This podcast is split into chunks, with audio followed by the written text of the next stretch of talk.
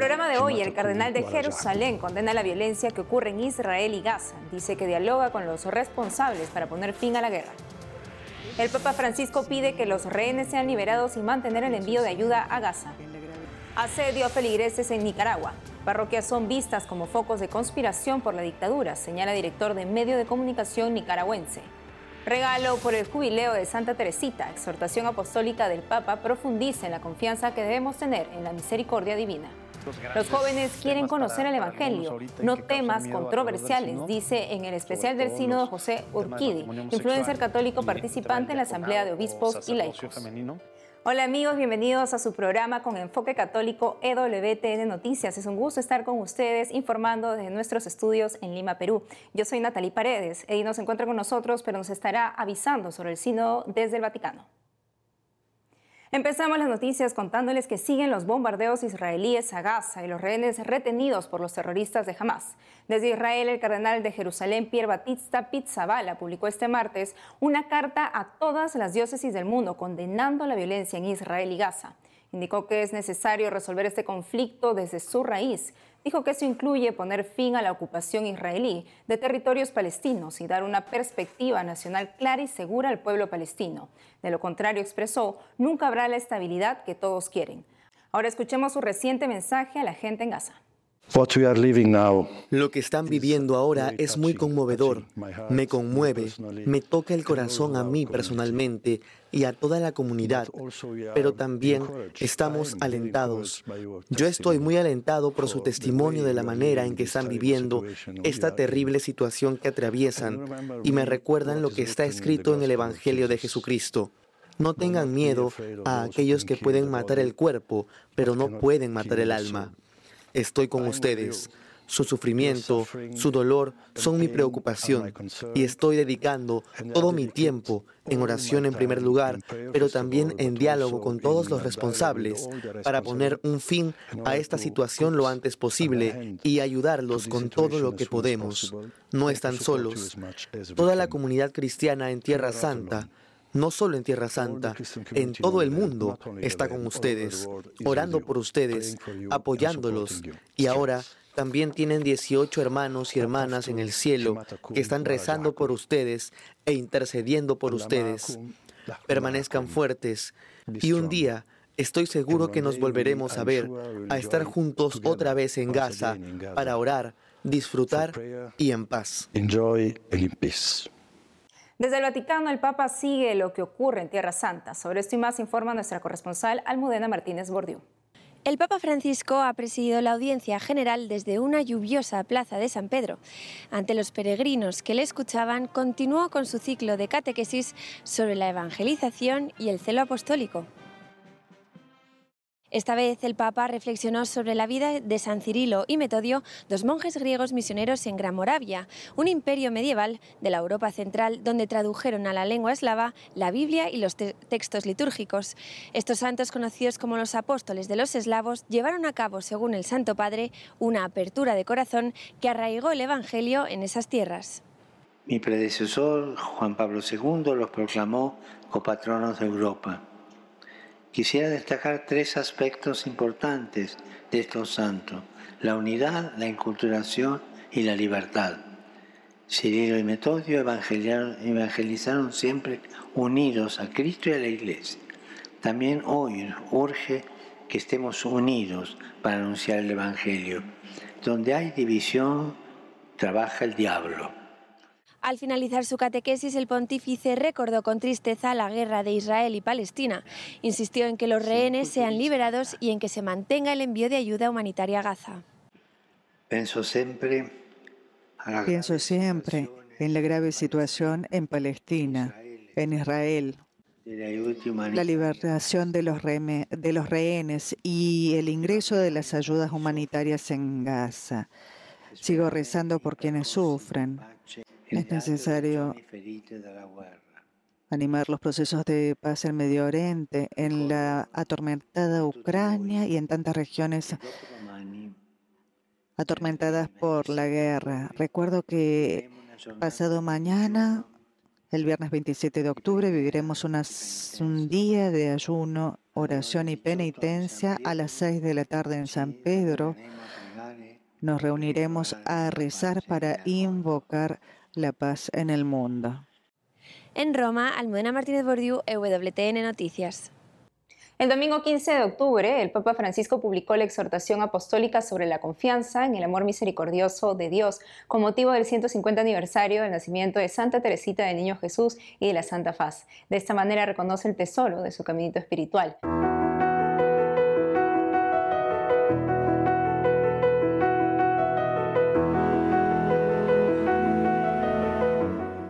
Para profundizar en el mensaje que nos deja este importante escrito, estamos conectados con el Padre José María Alcina, superior de la Hermandad de Hijos de Nuestra Señora del Sagrado Corazón de Toledo en España. Padre Alcina, es un gusto tenerlo nuevamente con nosotros porque el Papa ha hecho una exhortación apostólica sobre Santa Teresita.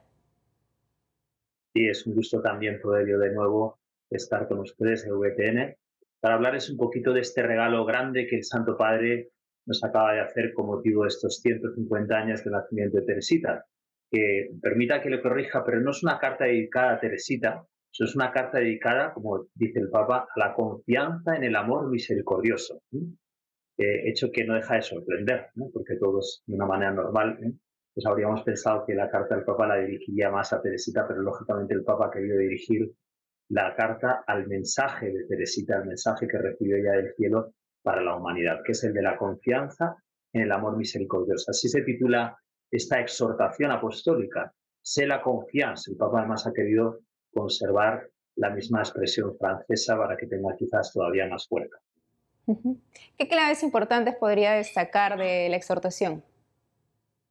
El Papa ha querido profundizar, como dice él, en la exhortación, en el mensaje de Santa Teresita, ¿no? ese mensaje de la, de la confianza, la misericordia divina que tiene tres elementos y el Papa los ha desgranado. ¿no? El primero, el central, ¿no? el corazón, es la confianza y explica en qué consiste esta confianza movida por el amor, lo que dinamiza la confianza, que es la humildad, esa experiencia que tiene Teresita, que para poder llegar a Dios no tiene que crecerse, sino a, bajarse. Y en esa imagen que recuerda el Papa de Teresita del ascensor, ¿no? Tengo que hacerme pequeñita, ¿no? Y Dios me tiene que recoger con sus brazos, que ese es el ascensor, ¿no? Para, que, para elevarme hasta él, ¿no? Y el tercer elemento es el amor. Y el Papa desgrana este tema eh, del amor, de la caridad, el amor ¿eh? de Dios que se derrama en el corazón de Teresita, como Teresita vive ese corazón a corazón, el Papa habla, y como ese, esa relación personal con el Señor de Teresita eh, le lleva pues, a un amor de caridad universal, ¿no? especialmente con los hermanos. Aparecen desgranados por lo tanto, los elementos fundamentales de lo que se llama el caminito. ¿no? Teresita del Niño Jesús, ella nos transmitió esta doctrina del camino de la infancia espiritual, mejor el caminito, porque ya prácticamente no habló de la infancia espiritual, sino del caminito. Y el Santo Padre ha querido desgranar con mucha belleza, mucha profundidad y con mucha fuerza en qué consiste este camino. Padre Alcina, ¿cómo puede ayudar la exhortación apostólica del Papa al contexto histórico y eclesial que estamos viviendo en estos momentos? Ha llamado la atención que esta carta apostólica haya sido publicada el 15 de octubre. En primer lugar, porque todos esperábamos, el Santo Padre ya había dicho que iba a publicar una carta. Además, ha llamado la atención que no solamente no ha publicado una carta, sino que es una exhortación apostólica que le da todavía más fuerza. ¿no? Y la haya publicado no en la fecha del nacimiento de Teresita, que sería el, el, el aniversario, el 150 aniversario, fue el pasado 2 de enero, ni tampoco la fecha de la fiesta de Teresita, que había sido el 1 de octubre, sino este 15 de octubre. ¿no? Y el Santo Padre ha explicado por qué la, ha proclamado esta, esta fecha, ¿no? En primer, por dos razones. Porque él ha querido salirse de estas fechas más convencionales para mostrar que el mensaje de Teresita es un mensaje que va más allá de estas fechas. No, no estamos simplemente celebrando un acontecimiento, sino que es un mensaje que quiere que sea asimilado por toda la Iglesia con un carácter universal. Y en segundo lugar, el Santo Padre presenta también a Teresita como fruto maduro de la obra de la gran reformadora del Carmelo teresiano que es Santa Teresa de Jesús. Por lo tanto, como una síntesis muy fuerte la de Teresa de todo lo que es el legado de Santa Teresa de Jesús para esos tiempos. ¿no? Y también, además, ha llamado la atención, el Papa no hace referencia a esto, pero lo cierto es que la providencia ha querido que se haya publicado en medio del sínodo, el sínodo ordinario de los obispos, que se está celebrando en este momento en Roma, y también en este contexto terrible que tenemos de, de guerras, ¿no? ya con la guerra que llevamos tanto tiempo en Ucrania, pero sorprendidos por este estallido de guerra y de violencia en Medio Oriente. ¿no? Muy cierto, padre, lo que nos dice. Padre José María Elcina, gracias por la entrevista. Muchas gracias a ustedes. Un saludo cordial.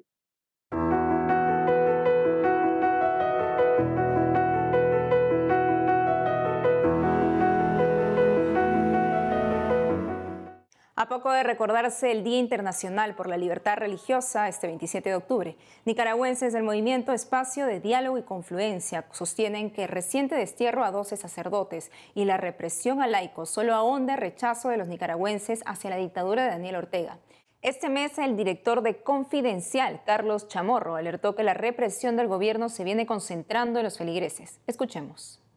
Me permiten darles un abrazo, no preciso ni decir. ¿Nos puedes contar qué es lo que está pasando con la feligresía en Nicaragua? No es nuevo, pero simplemente hay vigilancia, espionaje en torno a las parroquias. Algunas de estas parroquias hoy están vacantes porque no tienen un sacerdote. Y ocurre que algunos laicos, por lo menos se ha documentado que nueve en total, han sido conminados por la policía, han sido visitados, han sido amenazados y prácticamente les han establecido un régimen de la ciudad por cárcel. No pueden salir de, su, de sus municipios, de sus ciudades y tienen que reportarse con la policía si lo quieren hacer. Carlos, en su opinión, ¿por qué ahora el asedio de la dictadura es hacia los feligreses? Bueno, porque ya eh, la mayoría de los sacerdotes están detenidos o están exiliados. Hay, hay por lo menos eh, más de 70 sacerdotes que están en el exilio o que se les ha impedido regresar al país cuando hacen viajes. Pero reitero, esto no es nuevo. Este fenómeno de espionaje en torno a las, a las parroquias, asedio, se viene dando desde hace mucho tiempo, son oleadas de represión. ¿Cuál es el perfil o las características de las parroquias más vigiladas, Carlos? Bueno, son diversas. Hay parroquias que están en el departamento de Masaya, cerca de Managua, otras están en la zona norte del país. Eh, lo importante es eh, con, constatar que en ninguna de estas parroquias ha ocurrido algo anormal, no son focos ni siquiera de, ya no de, de, oposición, ya no se diga de conspiración, son lugares donde la gente va simplemente a rezar y va a tener encuentros grupales pues con los sacerdotes, pero detrás de todo esto hay una paranoia de una dictadura totalitaria que en Nicaragua ha suprimido el derecho a la libertad de reunión, a la libertad de movilización, y entonces ha llevado esta persecución incluso a las actividades religiosas. ¿Nos puede contar qué tipo de amenazas están recibiendo los feligreses? Bueno, las amenazas son de que tienen que reportarse a la policía, estar en silencio o de lo contrario pueden ser detenidos. Y repito, hay por lo menos seis laicos de la diócesis de Estelí que ya tienen varios meses de estar presos. No, eh, no se habla de ellos, pero ahí están presos como están presos estos otros eh, 13 sacerdotes, incluyendo el obispo eh, Rolando Álvarez, que está condenado a 26 años de cárcel en una celda de máxima eh, seguridad. lo que quiero enfatizar es que no, el, el, Estado no deja huellas. Muchas de estas actividades de intimidación, de amenazas, incluso son ejecutadas por civiles, por paramilitares, por, por, policías que actúan de civil. A nadie, le, a nadie le presentan una orden de investigación, ya no se diga una orden de captura. Es decir, estamos en un país donde se vive bajo un Estado policial de facto y donde no hay ningún sistema de protección legal para los ciudadanos. ¿Tiene información en primera mano de cómo están reaccionando eh, los feligreses? ¿De repente menos devoción se guardan o quizás están tomando iniciativas? hay muchísimo temor, la gente se protege, no se expone con toda razón a, a ser detenidos. Eh, hay mucho silencio, desafortunadamente. Nosotros como periodistas estamos haciendo un gran esfuerzo para romper este muro de censura y de silencio sobre esta persecución y quisiéramos que escuchar también a los obispos de la Iglesia Católica, a los obispos de las conferencias episcopales de Centroamérica y América Latina, porque lo que está pasando en Nicaragua no es un evento que ocurrió el día de ayer, es una situación que ya tiene varios años y que cada día se agrava más. Así es, Carlos. Te agradezco por la entrevista. Muchas gracias. Gracias a ustedes. Me permiten darles un abrazo. No preciso ni decir. Hacemos una pausa y al volver. En Brasil, kilómetros de carretera se llenan de gente caminando a pie hacia el santuario de Nuestra Señora de Aparecida. Y también en Brasil celebran a Fray Galbao, su primer santo. Le contamos su vida. Regresamos con más noticias con Enfoque Católico.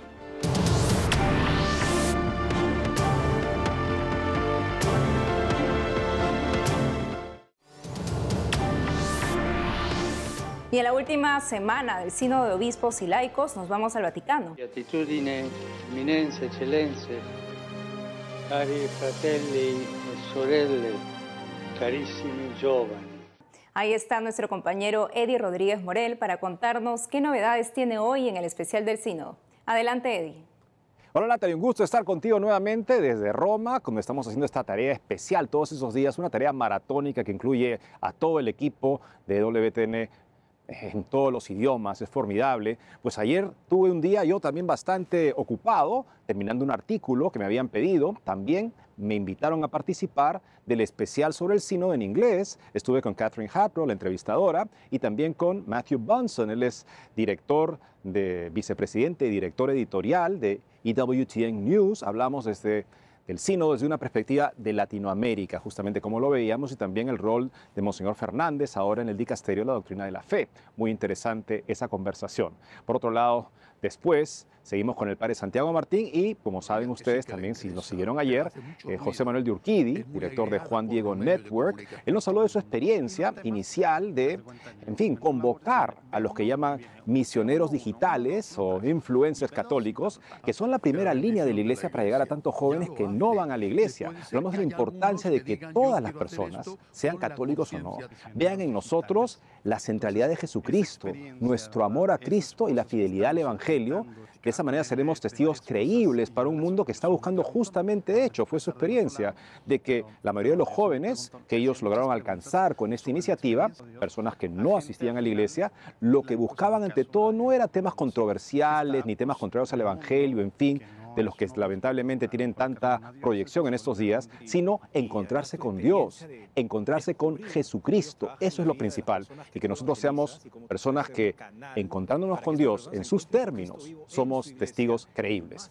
Hoy en la noche estaremos con el Padre Santiago Martín nuevamente y con Monseñor Faustino Armendaris. Él es arzobispo de Durango en México. Estará hablándonos de su perspectiva de lo que se conversa en la sinodalidad, por supuesto, sin faltar al secreto pontificio y también de lo que se espera de este momento de encuentro acá en Roma. Es todo por hoy. Natalie, un gusto estar contigo. Hasta mañana.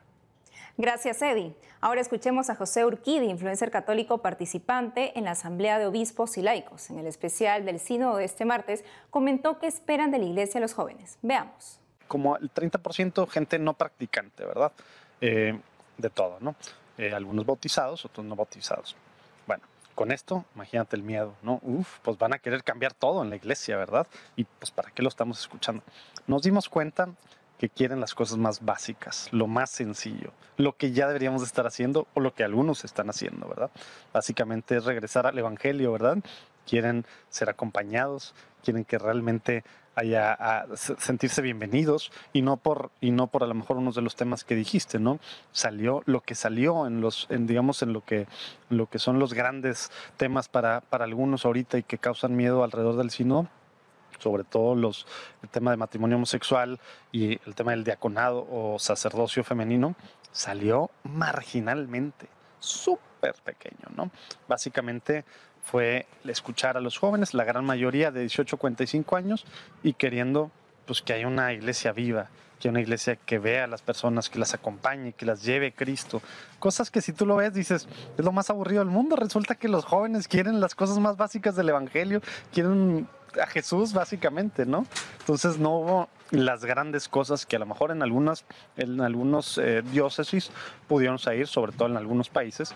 Acá, para sorpresa de muchos, pues no. Gente practicante o no practicante que quiere lo básico, el amor, quiere la verdad, está buscando un sentido a su vida. No se pierda el especial del Sino de los horarios de transmisión de acuerdo a su país. Los puede ver en la página web www.ewtn.com/espanol, también por YouTube. Beatitudine, eminenze, eccellenze, cari fratelli e sorelle, carissimi giovani. En Brasil, kilómetros de carreteras se llenan de gente caminando a pie hacia el santuario de Nuestra Señora de Aparecida.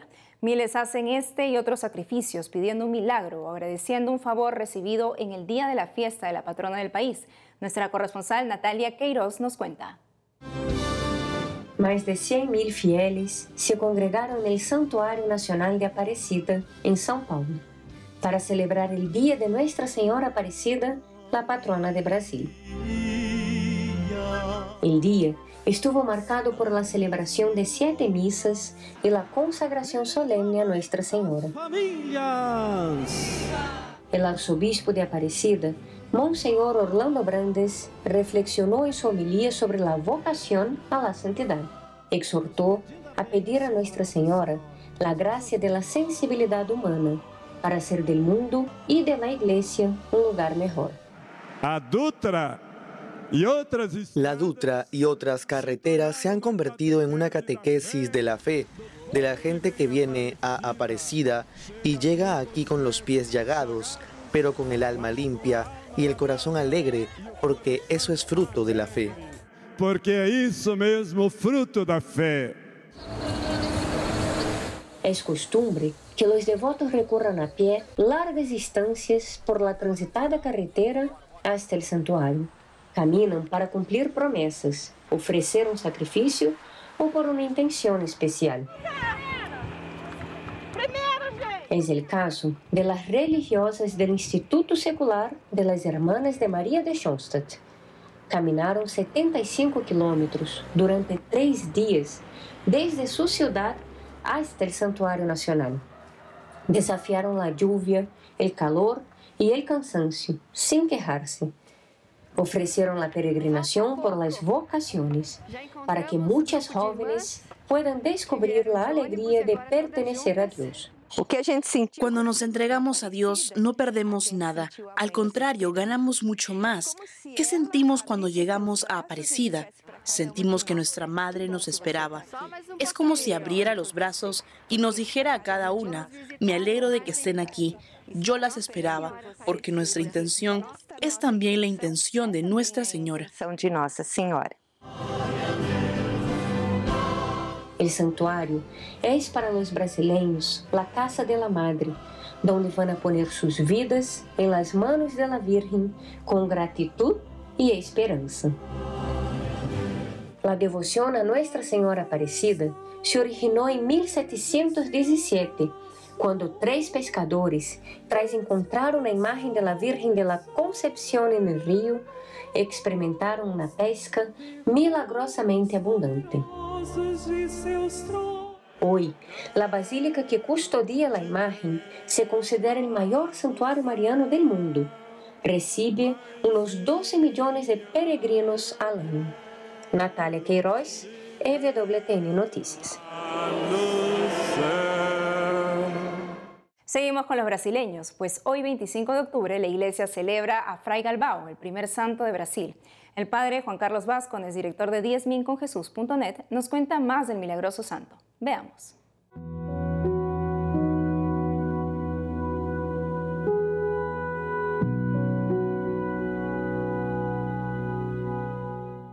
Buenos días. Hoy, 25 de octubre, nos acordamos de Frei Galbao, el primer santo brasileño, más o menos de los 1800. Y es un hombre que durante su vida tuvo muchísimo prestigio porque se le reconocieron muchos milagros, milagros de todos los estilos. Se decía, por ejemplo, que tenía el don de la bilocación, porque algunas veces estuvo en dos sitios simultáneamente. Otras veces también se habló de que tenía ese don de la telepatía porque sabía lo que pensaban otras personas o lo que había en el corazón de sus feligreses. Predicó varias veces acerca de la necesidad de morir en gracia. Y uno de sus grandes milagros tiene que ver con este punto, porque después uno de estas personas que atendió estas predicaciones sufrió un grave atentado y entonces se dio cuenta que no estaba en gracia y lo que hizo fue empezar a pedir al cielo una confesión. Y en eso la gente que estuvo presente eh, dan testimonio de que el mismo Frei Bao vino a atenderle, le cogió eh, ya el, con esa, le había metido un machetazo, entonces le cogió entre sus manos, acercó su cabeza para escucharle y ahí eh, le terminó por confesar. A mí me parece que esto es algo bastante bonito, ¿no? tener como ese propósito de vida de morir en gracia y pedirle todos los días al Señor que moramos confesados, que hagan los milagros que sean necesarios, pero que moramos en gracia.